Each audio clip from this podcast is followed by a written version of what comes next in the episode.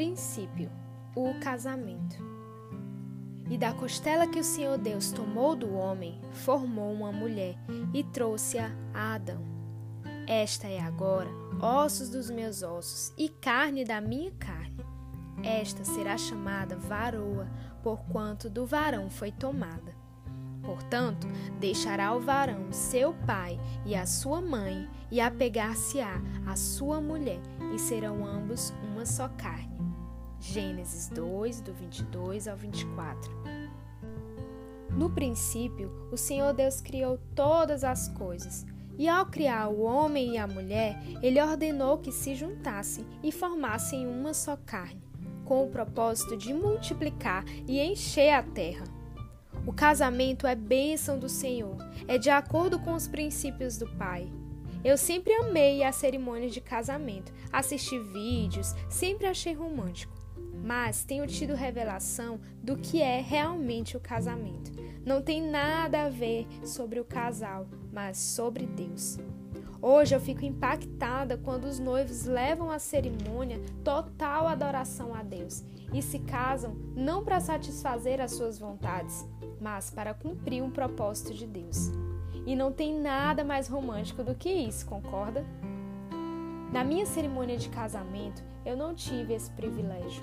Eu não tinha essa revelação. Casei na adolescência, grávida, quebrando alguns princípios. Apesar de amar o meu noivo, eu não estava de acordo com a vontade de Deus. Está vendo como não basta o amor um pelo outro? É necessário que façamos tudo para a honra e glória do Senhor. E no meu caso, estávamos casando por uma circunstância. Há alguns princípios para que um casamento seja de acordo com a vontade de Deus. Oração. O primeiro passo para o relacionamento é a oração. Na oração, o Espírito Santo traz direção, discernimento, certeza, Nela, Deus revela a sua vontade.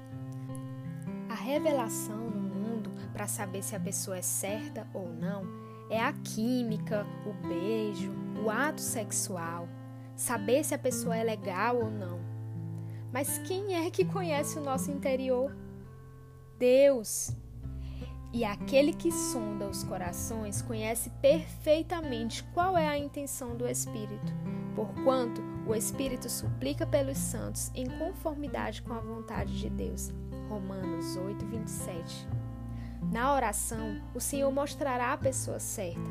E me diga uma coisa: tem química melhor do que a do Espírito Santo? A resposta é não.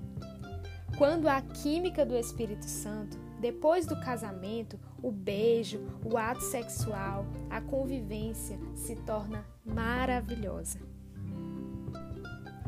Bênção dos pais.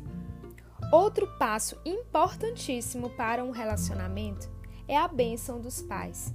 Eles são autoridades espirituais na vida dos filhos e se submeter à direção deles traz proteção.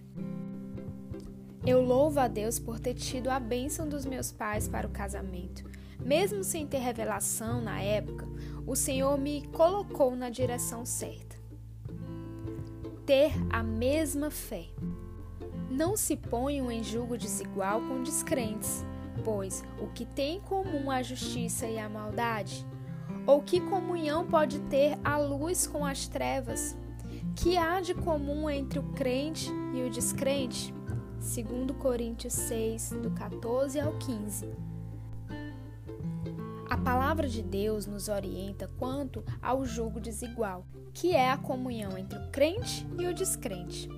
Se relacionar com alguém que não tem a mesma fé pode trazer problemas futuros, e o principal deles é a falta de alinhamento, e isso é terrível. Eu conheci o meu esposo na igreja, porém, o Senhor me deu vários sinais. Apesar de eu não estar firme, ele me orientou quanto à minha idade que era 15 anos. Eu era muito nova, não tinha maturidade nem revelação. Deus me orientou a respeito do relacionamento.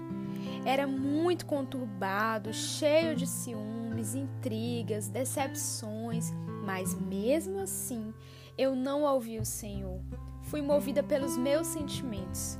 O crente, ele não se move por sentimentos, ele se move pela fé e pela confiança na palavra de Deus. Então, eu me casei e por não ouvir a Deus, eu sofri muitas consequências, a começar da minha lua de mel, que não saiu como eu sonhava e esperava. Eu me vi grávida em uma casa onde eu nem sabia como cuidar. Não me preparei para isso. Se você é jovem, eu quero que você medite no que eu vou falar. Ande no princípio da palavra de Deus. Seja obediente. Há poder na submissão. Agora, se você já casou e saiu tudo ao contrário da palavra de Deus, não se desespere. Nós temos acesso à graça de Deus. Ela nos alcança. O Senhor ele sempre nos dá uma nova chance para agirmos conforme a vontade dele.